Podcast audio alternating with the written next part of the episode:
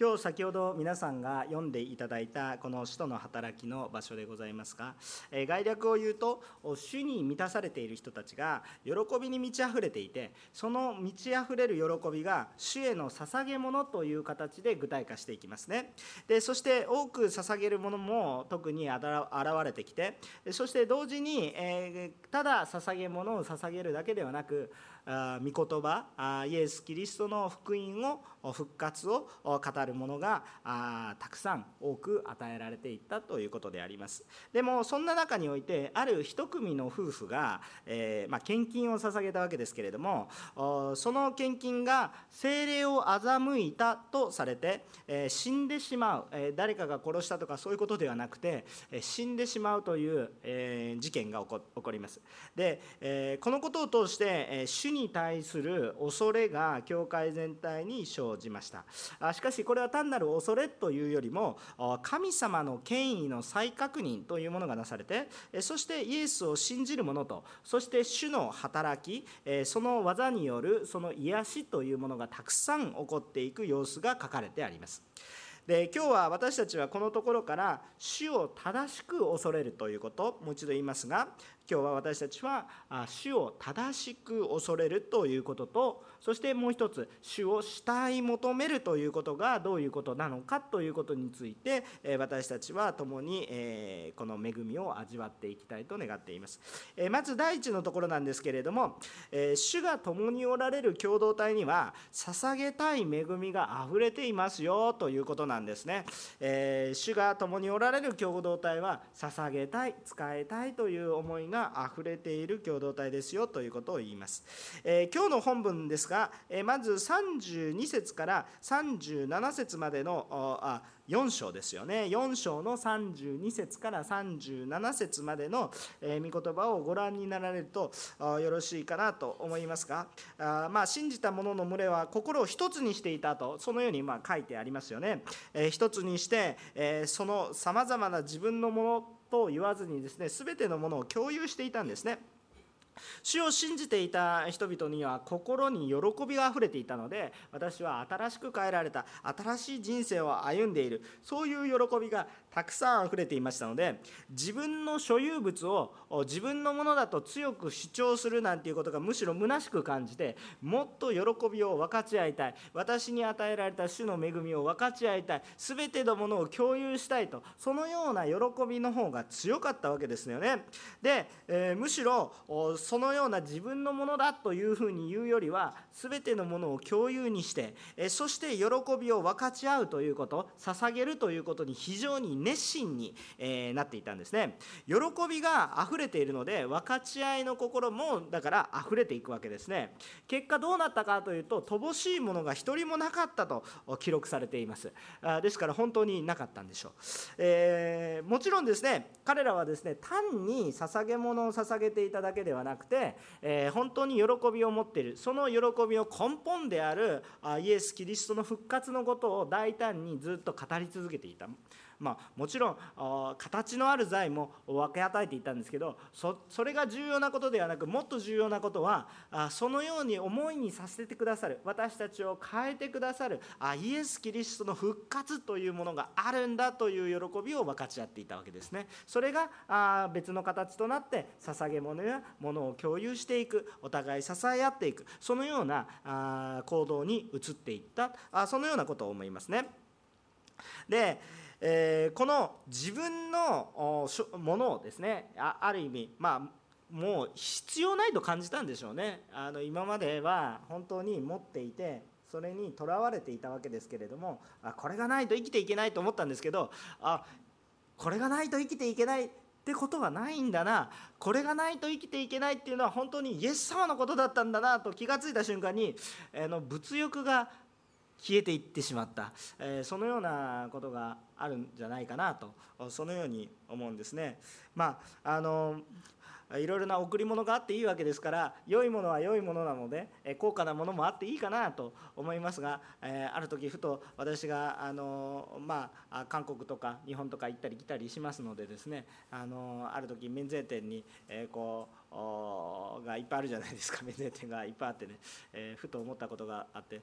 イエス様のためにっていうのを突き詰めていったら買うものがないなと思っちゃったんですね。買うものがないな高すぎるしとか思ったんですよね。まあもちろんプレゼントとかねいろいろな贈り物とかあ良いものは良いものですからあどうぞ皆さん免税店で働いてる方ってそれは批判してるわけではないですけれども。本当に何か本当に必要だと言われたらああイエス様だけだなと思うことがありました。ただイエス様の愛を伝えるために良いものを分かち合うということもあるもありますからね、えどうぞ良いものをぜひ分かち合っていただいたらいいかなと思いますけれども。あしかし本当に、えー、この捧げた人たちはね自分の所有というものをですね、えー、まあ、本当に何か持っていたけれどもこれまで自分の所有だったけれどもなんだか虚しくなってきてもっと良いものを分かち合いたい。自分が持っていたら自分だけ。でも分かち合ったら多くの人の喜び。あどちらが価値があるかな。そのような思いになったでしょうか。あまあ聖書にはっきりとは書かれてないんですけどまあ喜びがあふれていたことは書かれてありますね。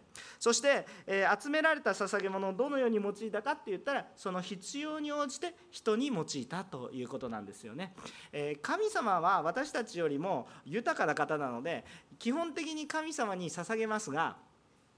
主が主が乏しくて主を助けないといけないから捧げるわけではなく主に感謝を捧げるとそれはそうあなた方のために使いなさいと主がもう一度私たちに豊かに与えてくださるようなものでありますね、えー、主は私たちが主に主を助けるなんてことはちょっとできないわけでむしろ主は豊かな方ですね。でも私たちが感謝を持って主に捧げる時私たちがさらに豊かになるというこの現実を目にすることができると思いますね。でこの献金についてですねこの聖書的にちょっともう少し見ていきたいと思いますが皆さんちょっとあまり開けない聖書の箇所だと思いますが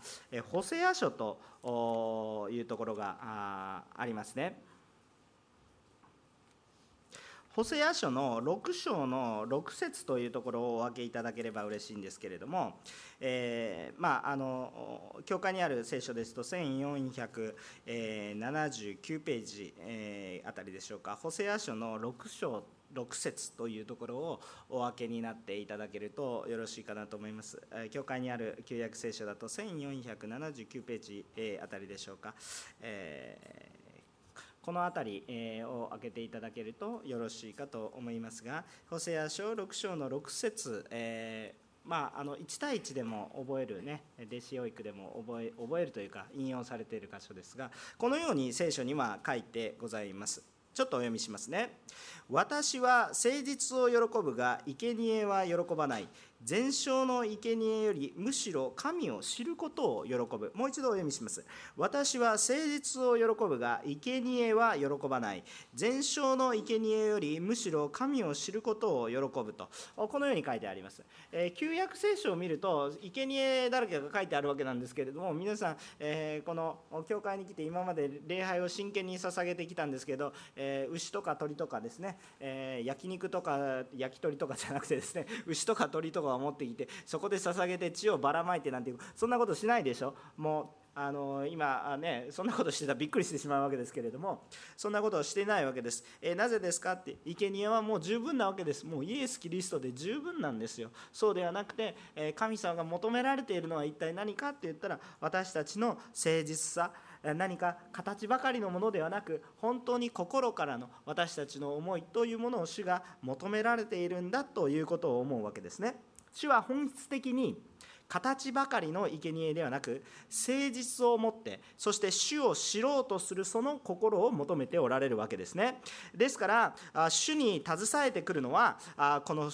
実を持って主を知ろうとする私たち自身が最も良い捧げ物であるというわけなんですね、えー、主が求められているのは何ですかって言ったら皆さんですよということです。ですから礼拝の時にどうぞ集まってくださいというのは何か意味があるんですか？御言葉を聞くのは家でも聞くことができます。今日も放送もされています。そしたら家でも聞くことができるじゃないですか。どうして雨の中苦労して例えば足が痛いのにどうしてわざわざ礼拝に来るのか。あというとそれは主が求められている。主が願われるのは誠実なその心の思いなんですね。家で、まあ、ソファーでもうどうしてもね来れない人は話は別ですよ。もちろん病の方だとか事情のある方は本当に、え家でも本当に主を求めることっていうのは大切です。そのために CGN テレビやまた私たちも放送をしているわけです。ですね。でも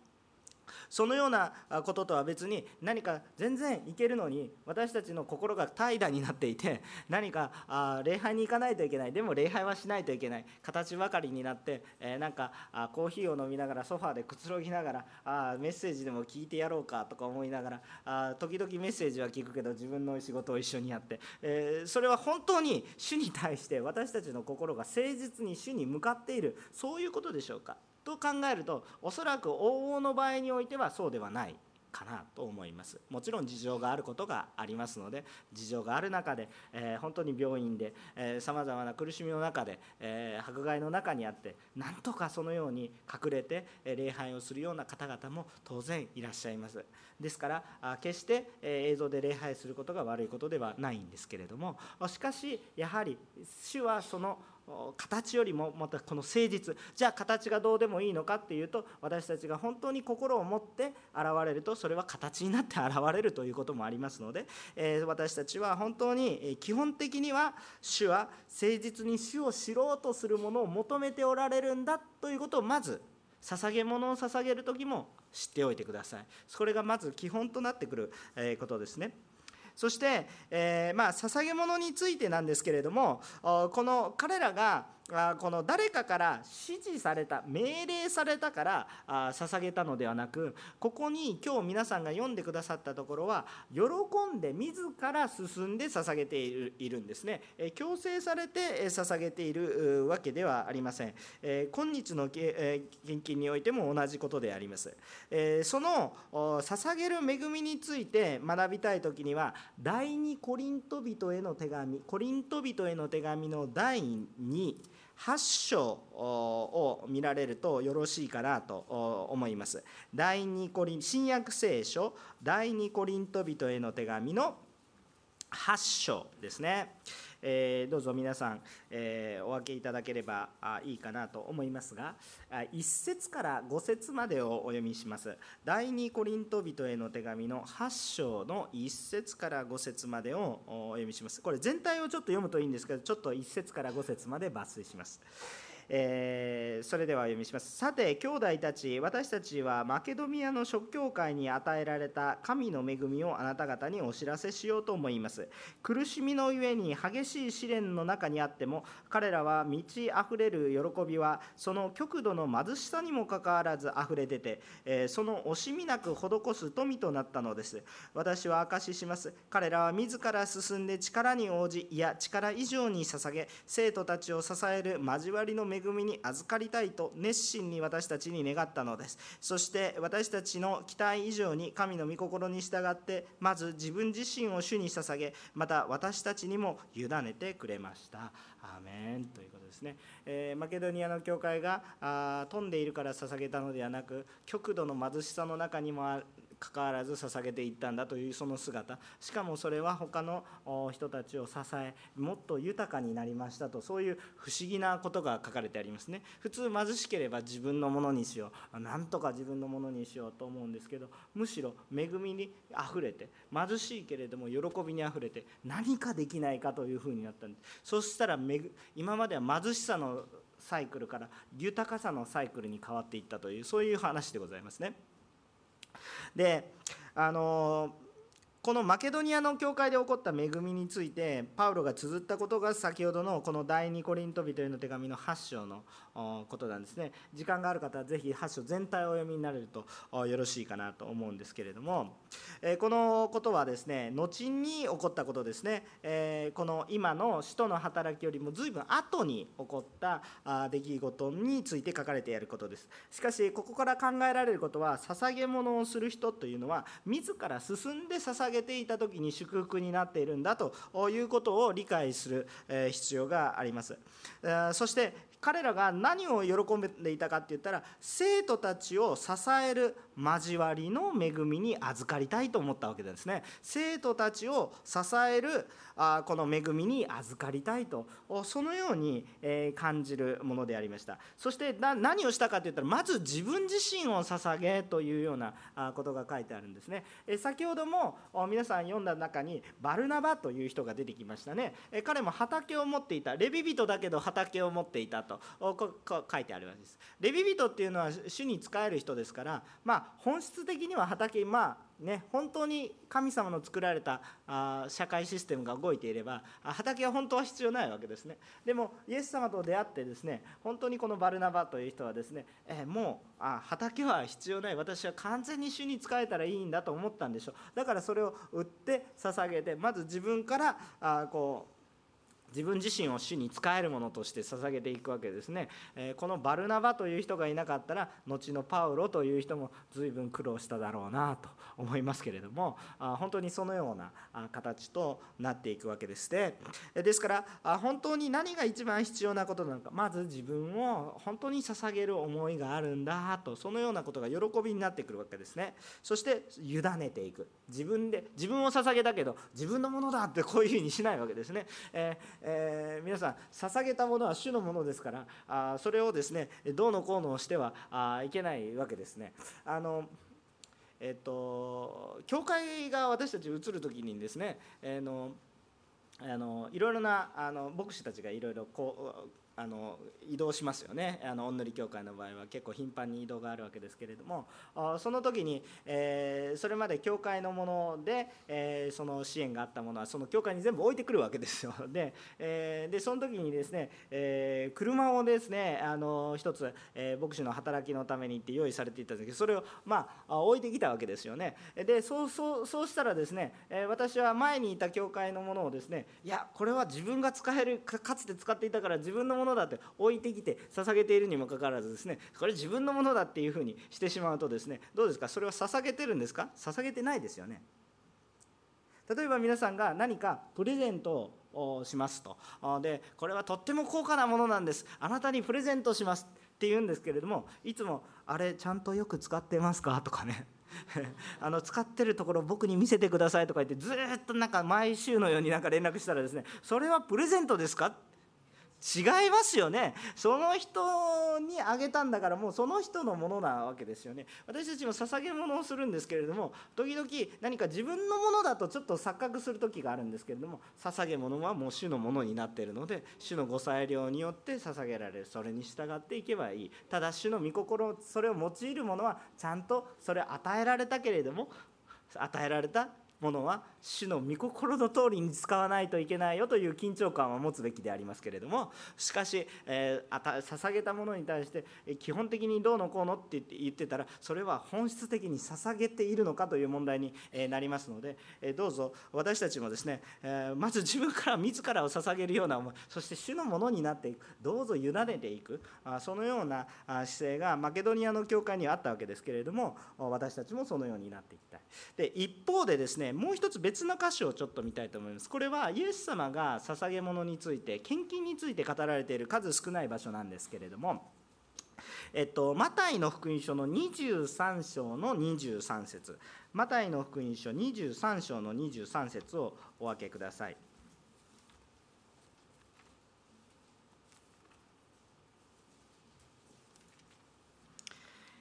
マタイの福音書の23章の23節ですね。新約聖書の48ページあたりでしょうか、新海約聖書。はい、それではお読みします。マタイの福音書23章の23節災いだ、偽善の立法学者、パリサイ人、お前たちは発火、イノンド、クミンなどの10分の1を治めているが、立法の中ではるかに重要なもの、正義と憐れみと誠実をおろそかにしているのです。これこそしなければならないことです。ただし、10分の1もおろそかにしてはいけません。イエス様が言っているそのことは何か？っていうともう書いてありますね。正義憐れみ誠実。これを捧げていくべきでありますと。つまり自分自身のその良い行い良い心というものを主の御前に捧げていくんだ。これこそがその中心であり大切にしなければいけないこと。補正ア書でも書いてありました。主が求められているのは誠実な心なんだということを見ることができましたよね。ですから基本がこういうことなんです。でもじゃあ10分の1なんかしなくていいのかというとそうではありません。これをおろそかにしてはいけません。それをおろそかにするということはどういうことかって言ったらそもそもそこに誠実さがないということになるからですね、えー、かといってじゃあ形だけで捧げていてもそれは捧げ物になっているのかって言ったら単なる苦しみになっている可能性があります。ね義務になっている可能性がありますね。そこに喜びはありません。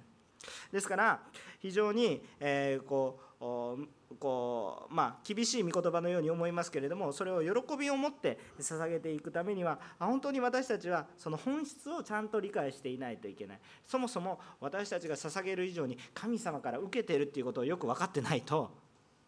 捧げる喜びがないわけです。もう神様からたくさん受けたんですよ。ね、日本人はですねいいあの風習があってですね、えー、日本人だけじゃないんですけれども、えー、っとお返しというあの復習じゃないですよ。あのお返し返礼というね、えー、良い文化があるんですね。あのえこの文化はちょっとよく理解してないとちょっと難しいんですけれども外国の、ね、文化に携わってる人もたくさんいらっしゃるので、えーと、と日本の方は分かりやすいんですけれども何かを与えられたら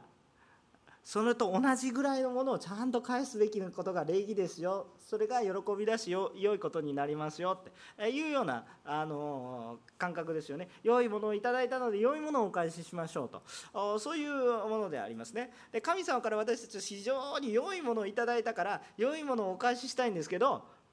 いいですか？神様が喜ばれるのは神様がそれを返してもらうことではなくてですね返せないですしね。ちょっとあんまりにもすごい恵みを受けてるので命が与えられたので ちょっと返せないんですけれども。でも神様が喜ばれることは何かって言ったらそのお返しをね神様に返すんじゃなくて神の御心のように神に捧げつつ横に流すんです。よ横に流すって言ったらちょっと日本語的に悪いんですけれども、えっと、神から受けた恵みを神様ありがとうと言いながら主のために用いていくんです。神の恵みを流していくというかなんかそのようにしていくとですね本当に神様が喜ぶんですねああ私の与えたものをちゃんと使ってくれたねって言って本当に、喜んで、くださるようなものなんですね、ですから私たちもそのようなね、本当に思いを持って主に感謝を持って義務とかじゃなくてねもう本当にいくら神様から与えられているのかまず神様からどれほど与えられているのかっていうことをまず知らないとですね献金という発想に至らないわけですね。ですから本当にその神様から豊かに与えられていることっていうのをまず知るべきであります。え当然まあ10分の1も捧げなさいと言っているわけですけれどもそのことも私たちの心に浮かべないといけないですけど皆さんの中で献金というものがもしご負担喜びじゃなくて単なる義務とか苦しみとかなぜだという疑問がお湧きになりましたらどうぞ神様との関係をまず回復してください。非常に大切な話をしています。なぜそのような思いが起こったか。今非常に大切。それはちょっと2番目以降の話に関わってくることなんですが今非常に大切な話をしています。でえっとそれでそれでですねえっとあのまあこの10分の1の話を、まあ、イエス様はしてるんですけどちょっと覚えておきたいのはこの使徒の働きで書かれているこの今の献金の話は10分の1の話ではなくてそれを超えた話です。つまり10分の1はあってそのプラスアルファの今話をしています。10分の1以外のもっと別の10分の1は10分の1です。それ以上の話をしていますね、えー、そのことはちょっと覚えておいてください。しかし以下の聖書の箇所は決して献金をする時にも忘れないでください。第2コリンまたこれ行ったり来たりするんですけど第2コリント人への手紙の9章の7節。第2コリント人への手紙の9章の7節。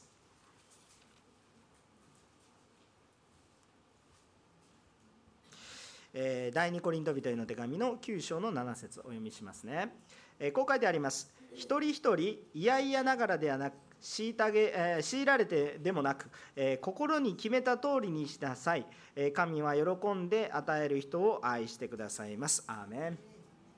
この通りです。皆さんが神に対して真実に誠実に歩んだ時にこうしなさいよと言われることじゃなくておのずと私がすべきことは見えてきますよということですのでどうぞ強いられてではなくですね強いられたらもうすでに献金ではないということですね。ですからよく覚えておいていただけると嬉しいかなと思います自ら進んで捧げる恵みに預かりたいと私たちも願います。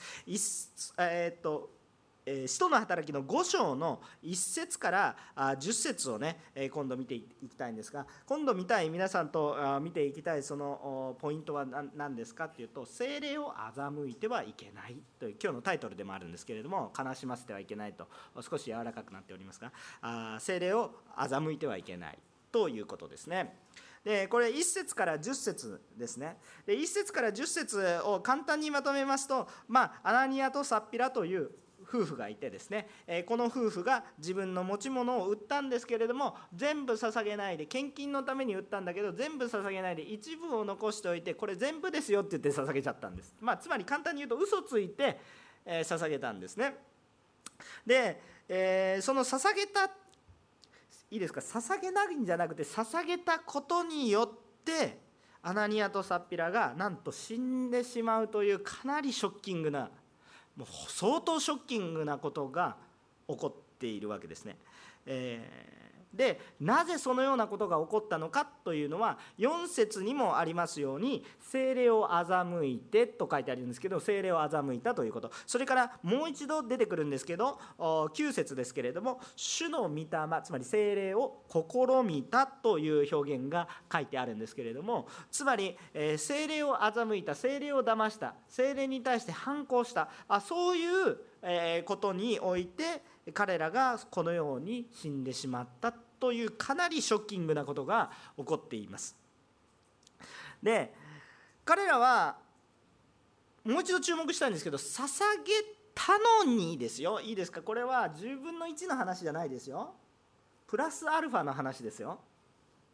10分の1が基礎でそのプラスアルファの話をしてるんですけれどもそこまで捧げたんですよ。いいですか？捧げてないから怒られたらまだちょっと理解できるんですけど捧げたのにも裁かれてしまったんですね。でこれは普通に考えると金銭を第一にしていると金銭を第一にする考え方だと理解がいかないですね。助けたのに罰を受けるんですよ。こんなわけのわからないこと。っていうことを私たち中心で考えると全く理解が難しいことが起こってきますがしかしこれは霊的に神様の方から考えてみると理解ができるようになってきますね。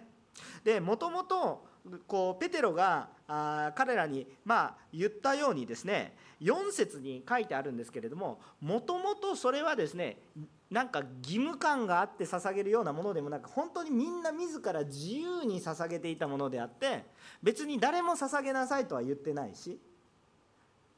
で捧げなければ救われないというものでもないしただ喜びのある人が捧げていた自由にしていたことなんですよっていうことなんですよ。で売る前からも自分の自由のものだったし売って与えられた現金でもそれも自分のものです。自由なものですよと。捧げたければ捧げればいいし捧げたくなければ捧げなくてもいい。でも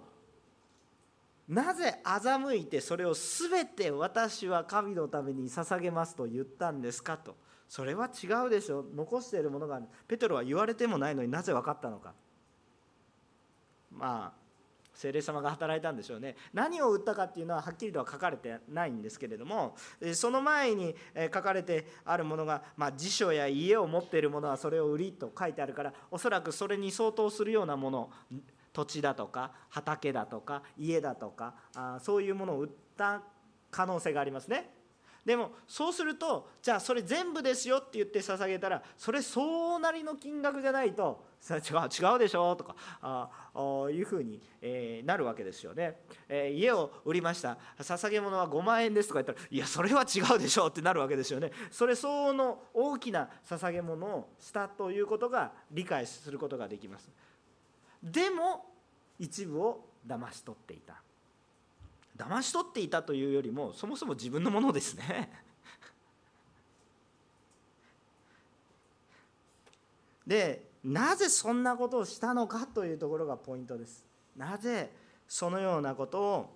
まあしてしまったの？わざわざしなくてもいいのにね。なぜそんなことで私たちはこの捧げ物に対してもう一度さっきもちょっと言ったんですけど私たちと神様との関係をねよく確かめないと本当に危ないことです。えっとこの捧げ物については非常に重要な御言葉がございますよね。創世記今日はなんかもうなんか聖書全体を行き渡るような、まあ、全体じゃ全然ないんですけど一部なんですけれども創世記4章の1節から8節えー、に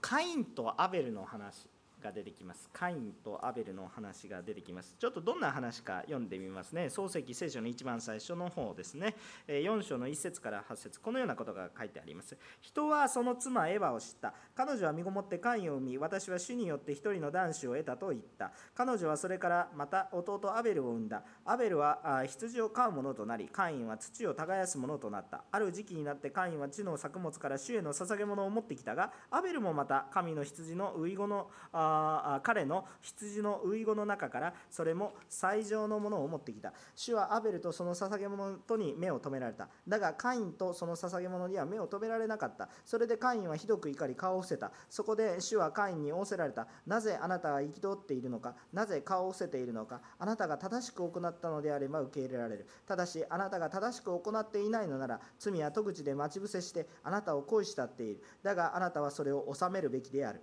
しかしカインは弟アベルに話しかけた。野に行こうではないか。そして2人が野にいた時カインは弟アベルに襲いかかり彼を殺した。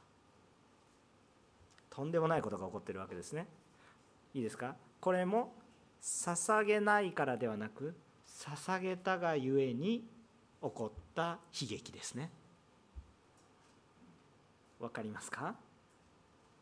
じゃあなんか捧げなくていいのかとか思うんですけれども そもそも死にも見舞いに誠実にだから死との関係が何かおかしいんですね。えっと捧げ物を何を捧げたかが問題ではありません。後に出エジプト記やレビ記なんかを見ると捧げ物当然生贄の捧げ物もありますが穀物の捧げ物に対する規定もちゃんと書かれてある。穀物農作物が悪かった。あ動物が良かった。そういう話だけでは一見言えないわけです。えー、最上のものを持ってきたからじゃあカインは適当なものを持ってきたのかまあそういう節はちょっとあったかもしれないですけれどもじゃあそれが全てなんでしょうかというとそれ以上の何かがあったわけですね。で聖書は神様の言葉に対してちょっと注目をしてみるとよろしいんですけれども7節先ほどの、ねえ、創世記の4章の7節こう書いてありました。あなたが正しく行ったのであれば受け入れられる。ただしあなたが正しく行っていないなら罪は戸口で待ち伏せしてあなたを行為したっている。だがあなたはそれを収めるべきである。つまり彼の中に何か神様に対する誠実な思いではなく何か別の心競争心だったんでしょうか？見栄だったんでしょうか？そういうまだ書いてないからわからないんですけれどもそれが何だったかっていうのはわからないんですけれどもその何かがあってそしてそれは神様が喜ばれていなかったからその捧げ物を受け取らなかった。つまり捧げ物の目的が神に捧げているんじゃなくて目的が別にあったということです。だから主が喜ばれて受け取らないんです。当然そうですよね。皆さん賄賂を受け取りたいですか？受け取りたいです。とか言う人いたら問題になってしまいますね。その賄賂の目的は何ですか？祝福ではなく利用だからですね。わ分かりますか？神様は賄賂を受け取りますか？受け取らないですよ。分かりますか？これは。そのようなものですね。だから目的が違うのでそれを受け取られなかった。そのようなものなんですね。だから神に対して誠実に歩んだらいい。もしそれを間違ってすると罪が戸口で待ち伏せて最初はね神様に対して神が素晴らしいと思ったのかもしれません。だから捧げたいという思いがでもある時からずれてしまってそれが苦しみに変わってしまった。別の思いに変わってしまった。自分が中心。それまでは神様が中心。でもある時からは自分が中心。でそのようにずれてしまったので結果どのようなことになってしまったかというと罪が待ち伏せしていて知らないうちに罪にやられてしまって弟を殺殺さなくてもいいでしょう。なんでそこまでしたんでしょうか。罪に飲まれてしまったんです。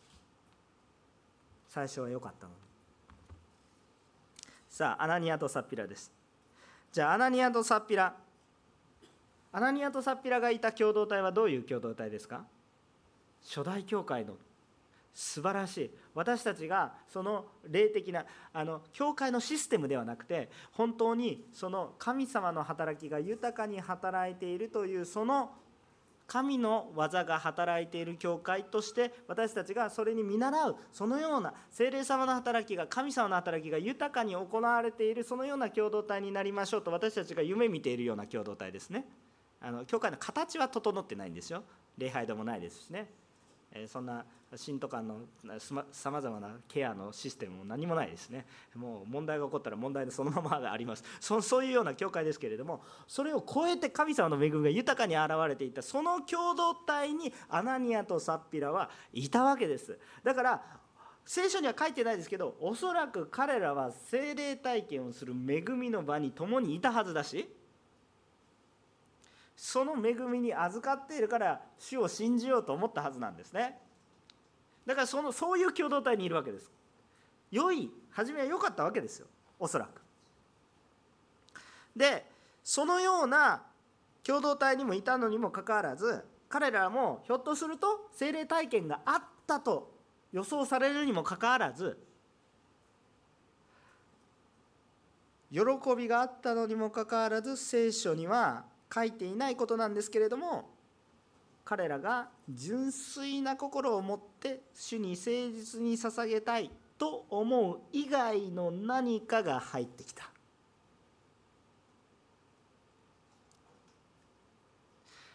わからないですけれども虚栄心かな。私が考える私だったら多分そういう罠に陥ってしまうかというふうなことを分かち合ってるんですけど例えば捧げているから立派ですよ。こんなに捧げている私は立派なクリスチャンですよ。あの人も捧げたら同じぐらい捧げないといけないかな。競争心とか見栄とかそういうものが働いたかな。そういうふうに思いますね。誰かライバルがいたのかもしれないですね。夫婦で口裏を合わせて本来夫婦が2人いるのはなぜかって言ったら1人は誰かちょっとちょっとダメよってちゃんと言ってあげるお互い助け合える導き手であるはずなのにアダムとエヴァの時みたいに一緒に罪を犯しましょう。でも全然この夫婦の機能があのなされていない。そして結局どうなったんですか？それを精霊を欺いて捧げたんですね。それがはびこってしまうと多くの人がもう何何のために救われたのかわけわからなくなってしまいますね。何ですか私たちは捧げるためにですか献金をするために救われたんですか。もう意味が分からなくなってしまう。そんなちっぽけな話じゃないじゃないですか。命を与えられ神に栄光を返し神のことなり神の御国を受け継ぐものとなったんですよ。わけが分からないでしょそんなことになってしまったら。ですから本当に神様の御国を受け継ぐものとなったんだから主を本当に誠実に慕い求めて主を恐れてそしてすればいいわけなんですけれどもその通りしなかったわけなんです。でこれが人を欺いていることではなくてこれは本質的に神を欺いているむしろ神に反抗することとなったので私たちが見かけ以上に深刻な問題なんですね。ですからこのことに対して主が触れられる裁きという形で。でこれは非常に恐ろしいことですね。でで私たちは精霊によって救いの確信を得ます。だから精霊の助けがなかったらイエス様の話聞いたってもう何の話かわからないです。でだから精霊様の助けが必要なんですけどこの助けが必要な精霊様を否定したり悲しませたり離れたり欺いたりしたらそこにはもう助けがなくなってしまうわけですからもう裁きが決定してしまうわけなんですね。ですから本当にそのことをちょっと如実に表すような場所だったんですね。今日はちょっと聖書の箇所が多くて申し訳ないです。でも確信を持ってお話ししたいと思うので聖書の箇所が多いんですがエペソビトへの手紙の4章の30節というところをちょっとお分けいただきたいと思います。エペソビトへの手紙の4章の30節を お分けいただければと思いますエペソビトへの手紙4章の30節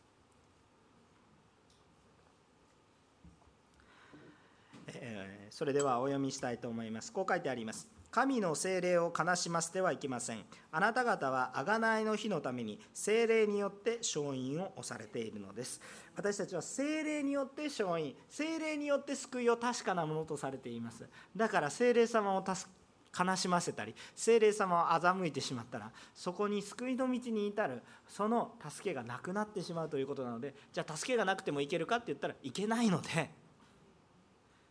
非常に大きな問題になるということでございます。まあ、だから 捧げる時は私たちは本当に神様との関係を大切にしてくださいねっていうことですね。11節の、えっと、どこの11節かというと「使徒の働き」今日の本文5章の11節、えー、そのことを通して、えー、こう書いてありますね。5章の11節。そして教会全体とこのことを聞いた全ての人たちに非常な恐れが生じたとこう書いてありますね。非常な恐れ。当然そうですね。怖くないですか？怖いですよね。でもですねいや当然その恐怖はああるかなと思うんですけれどもこの恐れの本質は一体何かというとこの恐れの本質は罪を犯すからあこのあごめんなさい。罪を犯すことから私たちを守ってくれる働きがあるんですこの恐れは。この恐れの本質。で実はこの恐れというのは単なる恐怖怖いというものであります。つまり私の命を奪うための怖いものということではなくて私を罪から守ってくださることの恐ろしいまでの権威だということなんですね。だからこの恐れは私をむしろ守るものなんですね。これをこの恐れは神の清さとその権威を認める恐れです。だから神様は私たちと親しく交わってはくださいますがそれは本当に親しく交わってください知らないところがないほどに交わってくださいますが決して侮ってよい方ではないということを覚えていてください神様は私たちを友と呼んでくださり神様が私たちを子と呼んでくださいますけれども私たちがそのことで調子に乗っていってしまってはいけないんですね。私たちはかつてどのようなものであったのかっていうのを忘れてはいけない。そのことを思います。主を正しく恐れる者そして主を欺く者にあってはいけません。精霊を欺いてはいけないということです。最後12節から16節に書いてあることですね。でここに書いてあることは恐れて恐怖でもう縮こまんでしまってしまうんじゃないかって普通の人は考えます。そんな神様だったら私もうついていけないとなるかなと思いきやですね実際の記録はどう書いてあるかというとそうではなくてむしろどうなったんですか？神の働きが豊かになり信じる人がますます増えそして神様の福音を伝える人がますます強く大胆に語っていったということが書いてあります。これが単なる恐怖政治みたいなねこうやらないとダメですよっていうところにじゃあそこに喜びが湧きますかって言ったら湧かないわけです。これが本当に単なる恐怖と違ったのは何かって言ったら彼らの中に喜びがあふれてるんです。不思議なことですね。ですから私たちが今日ですね感じたいことは何かっていうと主を正しく恐れていない部分があるならば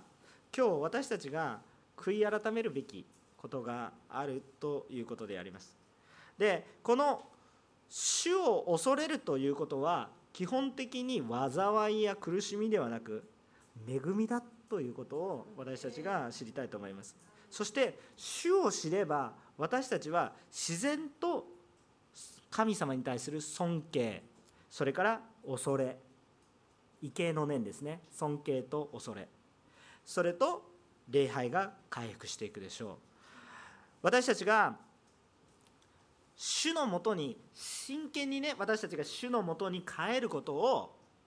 主は願っておられるんです。それは真剣に願っております。一人子を十字架にかけるほどに真剣に私たちの罪のことに向き合ってくださいました。だから私たちも主に対して真剣にそれを感謝しそして恐れ罪人であった罪人であるということを恐れ。けれども豊かにその神様のうちにとどまりたいそのように思うことを願います。私たちを助けてくれる方です。精霊様は私たちを助けてくださる方です。本質に本当に私を親身に全ての悪さを知ってるそれでも助けてくださる方は精霊様なんです。だからこの精霊様を裏切ってはいけません。この精霊様を無視してはいけないです。悲しませてはいけないわけです。でも悔い改める時にいつでも助けてくださいます。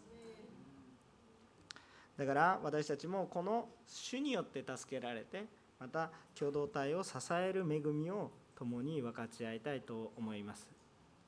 献金は皆さんにとって恵みとなるかそれとも義務になるかそれは主との関係にかかっていると思います。豊かに捧げ神に愛されるものになりたいと願いますがまずは礼拝を回復してください。お祈りをしたいと思います。